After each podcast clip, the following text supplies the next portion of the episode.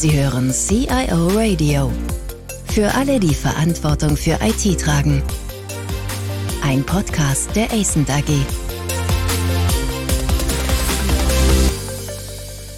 Mein Name ist Olaf Röper. Ich begrüße Sie alle zu unserer neuen Folge des CIO Radios. Und äh, mein Gast heute war schon zum zweiten Mal Gast in einem Podcast. Ich erinnere mich sehr wohl und sehr gut daran, dass ich mit Dr. Michael Kranz, der damals CIO bei der Steel Europe des ThyssenKrupp Steel Europe, um das also fair zu sagen, war ein hochinteressantes Gespräch geführt habe über Digitalisierung im Schweranlagenbau oder im Schwermaschinenbau. Also da, wo es wirklich qualmt und raucht. Und äh, da kommt man gar nicht auf die Idee, dass da jetzt Digitalisierung eine Rolle spielt. Ich erinnere mich sehr gut daran und Sie sicher auch, dass Michael Kranz das sehr plastisch erläutert hat, dass gerade auch in einem solchen Geschäft Digitalisierung wichtig ist. Hängen geblieben ist der Spruch, Digitalisierung einfach machen. Ja, wobei immer die Frage war, meint er einfach nur machen oder meint er auch einfach machen? Das soll man vielleicht dem werten Zuhörer mal überlassen. Ja, unser heutiges Thema ist ein bisschen, ja, schwieriger will ich nicht unbedingt sagen, aber es wirkt so ein bisschen trockener. Architektur. Mal sehen, ob mein Gesprächspartner letztlich zum Schluss kommt zu sagen, Architektur einfach machen oder wie mache ich Architektur einfach? Herzlich willkommen, Michael. Lieber Olaf, ich bedanke mich sehr für die Einladung, dass ich heute dabei sein darf. Zum zweiten Mal, wie du richtigerweise sagst. Ja, das Thema Architektur, in der Tat, ja, das kann man als trockenes Thema nehmen. Und ich gehe nochmal auf den Spruch ein, den ich damals verwendet habe. Digital einfach machen oder digital einfach machen. So, wenn wir jetzt zur Architektur kommen, würde ich gerne ein Adjektiv ergänzen und das heißt digital konsequent machen. So. Und bei der Architektur kann man natürlich sagen, auf der einen Seite, das ist ein äh, hochtheoretisches, komplexes Konstrukt. Da sitzt da irgendwie so eine Truppe dabei, die arbeitet den ganzen Tag an irgendwelchen Dokumenten. Und auf der anderen Seite bin ich in meinem Tagesgeschäft jeden Tag mit den Anforderungen der Fachbereiche konfrontiert die es schnell haben wollen. Ja, gut. Also lass uns in das Thema einsteigen.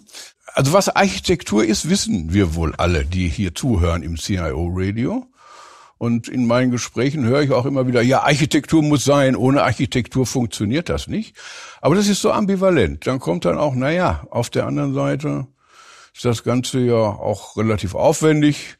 Ja, da malen irgendwelche Menschen Kästchen die sind auch nicht so ganz einfach am Markt zu kriegen.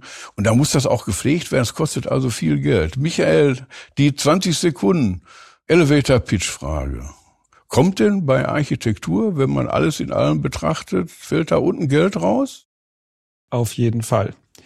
Wenn ich eine IT-Strategie habe, die langfristig ausgerichtet ist und ich die Architektur als wesentliches Bindeelement verstehe zwischen einer weitsichtigen Plattform, die ich aufziehe, auf der ich dann wieder sehr schnell die Anforderungen des Geschäfts und des Geschäftsmodells erledigen kann, dann fällt da auf jeden Fall Geld unten raus. Ich brauche allerdings die Geduld, am Anfang das aufzusetzen und dann konsequent durchzuziehen. Und hier bin ich wieder beim Begriff konsequent. Aber wo fällt denn Geld raus? Ich meine, erstmal gebe ich ja Geld aus und dass man lange Atem braucht, ist auch völlig klar. Aber wo fällt Geld raus? Was kann ich da zukünftig günstiger machen? Oder vermeide ich nur Fehler? Ja, Fehlervermeidung ist sicherlich ein Aspekt in dem ganzen Thema, aber ich muss nicht immer das Rad wieder neu erfinden. Das ist, glaube ich, der wesentliche Aspekt, wenn ich Projekte dann umsetze, nicht alles wieder von vorne zu entwickeln, und das begegnet mir halt relativ oft. Ich sehe, jedes Projekt definiert wieder für sich, was es braucht, sondern dass ich einfach mit der Architektur dann komme und sage, ich habe sie schon oder ich entwickle sie weiter über die Projekte, dass am Ende die Projekte schneller werden und ich den Erfolg früher habe. Und das können wir ganz einfach sehen, dass da eine Assoziation ist zu, ich bekomme den Nutzen früher und damit das Geld. Also es fällt tatsächlich unten Geld raus. Aber bleiben wir nochmal auf dem Weg zu einer Architektur. Dieses Framework TOGAF, das ja in aller Munde ist bei denjenigen, die, sagen wir mal, sich mit Architektur auseinandersetzen, werden ja im Prinzip vier, vier Domänen unterschieden. Also wir haben einmal die Business-Architektur, der Geschäftsstrategie, aber letztlich auch die Geschäftsprozesse beschrieben werden. Wir haben eine Datenarchitektur, die hängt da irgendwo mit zusammen, ganz klar. Und dann die Applikationsarchitektur und als letztes dann noch die Technologiearchitektur. Bei Technologie ist absolut und ohne Frage IT der Hauptansprechpartner.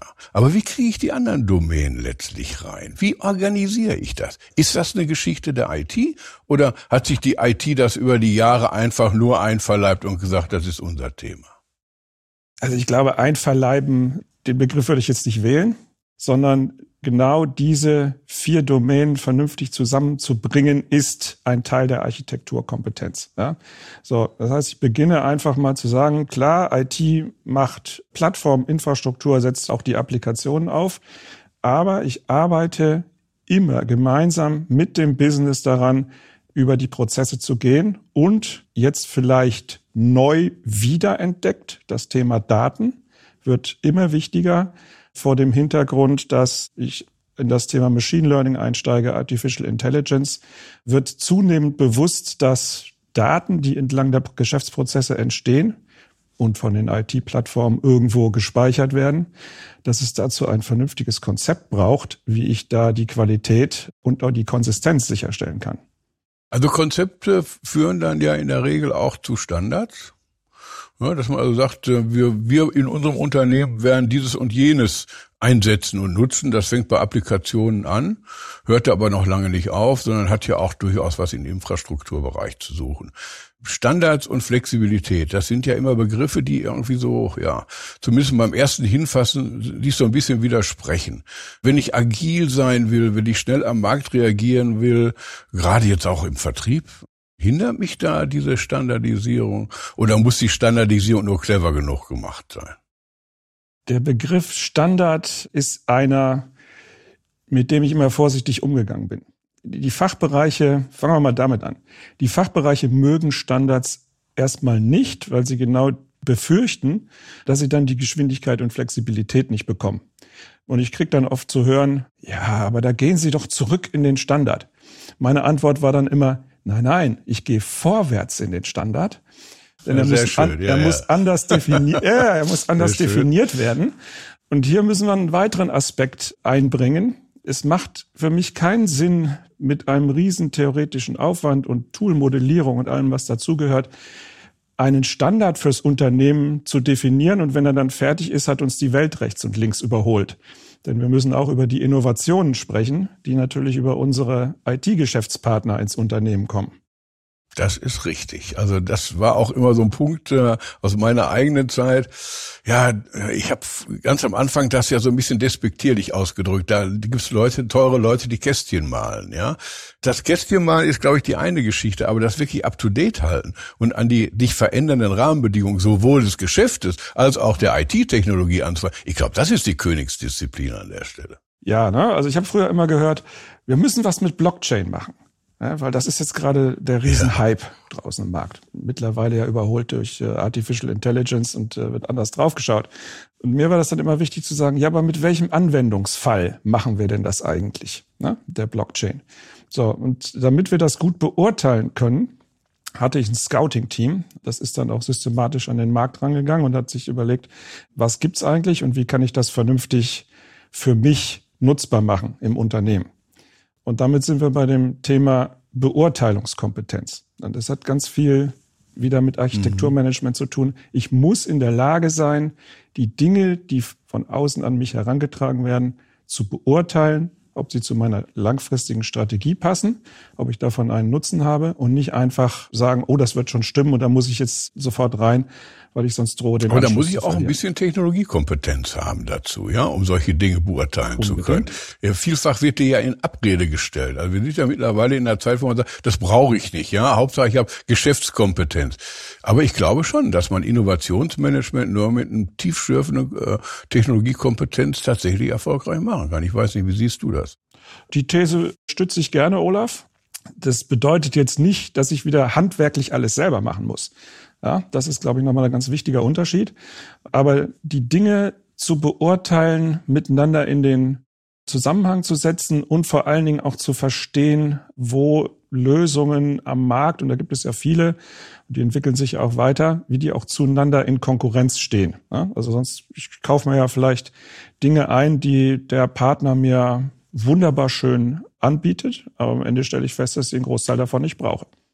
Das heißt also auch, dass mir eine gut durchdachte Architektur Argumente an die Hand gibt, um mich mit externen Zulieferern auseinandersetzen zu können, auf Augenhöhe auseinandersetzen zu können. Ist das wichtig? Das ist absolut wichtig, Olaf. Ich erzähle da immer gerne eine Anekdote. Mir hat mal ein Berater nach einem Bierchen gesagt, im Vertrauen, aber ich erzähle es jetzt trotzdem. Ja. Die Erfolgsgeschichte des Beraters ist, er muss dem Kunden immer nur zwei Stunden voraus sein. Mhm. So. Und dann habe ich gesagt, das hat mich angekitzelt. Ich mache es mir zum Prinzip, ich bin dem Berater immer voraus. Und deswegen habe ich, war es mir immer, deswegen war es mir immer wichtig, diese Beurteilungskompetenz im Haus zu haben und letztlich dann vom Panic Buying, ich muss da jetzt unbedingt was kaufen, das umzudrehen zum Panic Selling. Damit kommen wir wieder zum Ach Geld. So, ja. Das hat dann immer dazu geführt, dass ich das gelassen aushalten konnte, wenn wieder Quartalsangebote kamen weil ich dann immer gesagt habe, ja, guck mal, das ist schön, was ihr mir anbietet, aber ich weiß ganz genau, was ich brauche und ich könnte dann ganz genau beurteilen, da können wir hier und da in den Verhandlungen mal was nachgeben oder nicht. Also du siehst, ne, wir kommen wieder zu dem Geldthema zurück. Auch in Verhandlungen hat das einen Effekt. Also Architektur macht dann äh, durchaus auch vorhandene Abhängigkeiten zu Lizenzgebern oder zu Hardwarelieferanten transparenter an der Stelle. Man, man sieht eigentlich auch, wo diese Abhängigkeiten dann sind und vielleicht auch, ob sie mir in Zukunft mal wehtun könnten. Lass uns gerne nochmal über das Thema Abhängigkeiten sprechen. Ich höre dann oft, ja, wir müssen mehrere Anbieter haben und damit wir das austauschen können. Das Prinzip kommt ja natürlich aus dem normalen Einkaufsverhalten. Ich habe ein Portfolio, dann kann ich den einen Lieferanten durch den anderen austauschen. In der IT ist es nicht ganz so einfach. Denn wir müssen uns bewusst sein, es gibt Partner, von denen sind wir extrem abhängig und dann gibt es andere, die sind austauschbar. Ich gebe mal ein Beispiel. Nehmen wir mal SAP als Beispiel oder vielleicht andere Themen, wo wir viel dranhängen. Da weiß ich, dass ich da eine hohe Abhängigkeit habe und der Partner weiß es leider auch. Ja, so. Ich habe dann immer in der Architektur Kreise gemalt und habe gesagt, es gibt einen inneren Kreis, da habe ich hohe Abhängigkeiten. Dann gibt es einen mittleren Kreis mit mittleren Abhängigkeiten und außen drum habe ich meine Commodities, mal Laptops oder Mobilfunkverträge, die kann ich dann mal austauschen. So. Und dann war es mir immer wichtig zu wissen, wo geht die Reise hin und wie muss ich den Inner Circle behandeln. Und an der Stelle kommen dann die Partner und sagen, ja, wir würden mit euch gerne eine Partnerschaft machen. Sage ich, okay, aber Partnerschaft war dann wirklich beschränkt auf den Inner Circle meiner Abhängigkeiten. Und damit konnte ich die Abhängigkeiten ein Stück weit managen, weil beide Partner gewusst haben, dass es Abhängigkeiten sind und wir dann immer Innovationen induziert haben oder Referenzprojekte gemacht haben. Das hat mir immer geholfen zu vermeiden, dass ich da über den Tisch gezogen werde. Also du hast recht, da fällt tatsächlich Geld raus. Ja, wenn man das also konsequent umsetzt und konsequent betreibt, kann da zumindest Geld rausfallen. Äh, und zwar eigentlich an der wesentlichen Stellen. Das ist schon eindrucksvoll. Ich würde dir gerne noch folgende Frage stellen. Du hast ja Erfahrung in vielen Unternehmen. Wie fängt man denn jetzt an? Die Welt ist wahrscheinlich jetzt nicht von vornherein architekturaffin, ja, sondern man versucht eher die Dinge so zu regeln. Das heißt, man muss versuchen, Ordnung reinzubringen, Architektur erstmal zu booten in den Unternehmen. Wie machst du das? Wie, wie sind da deine Erfahrungen? Was macht man da?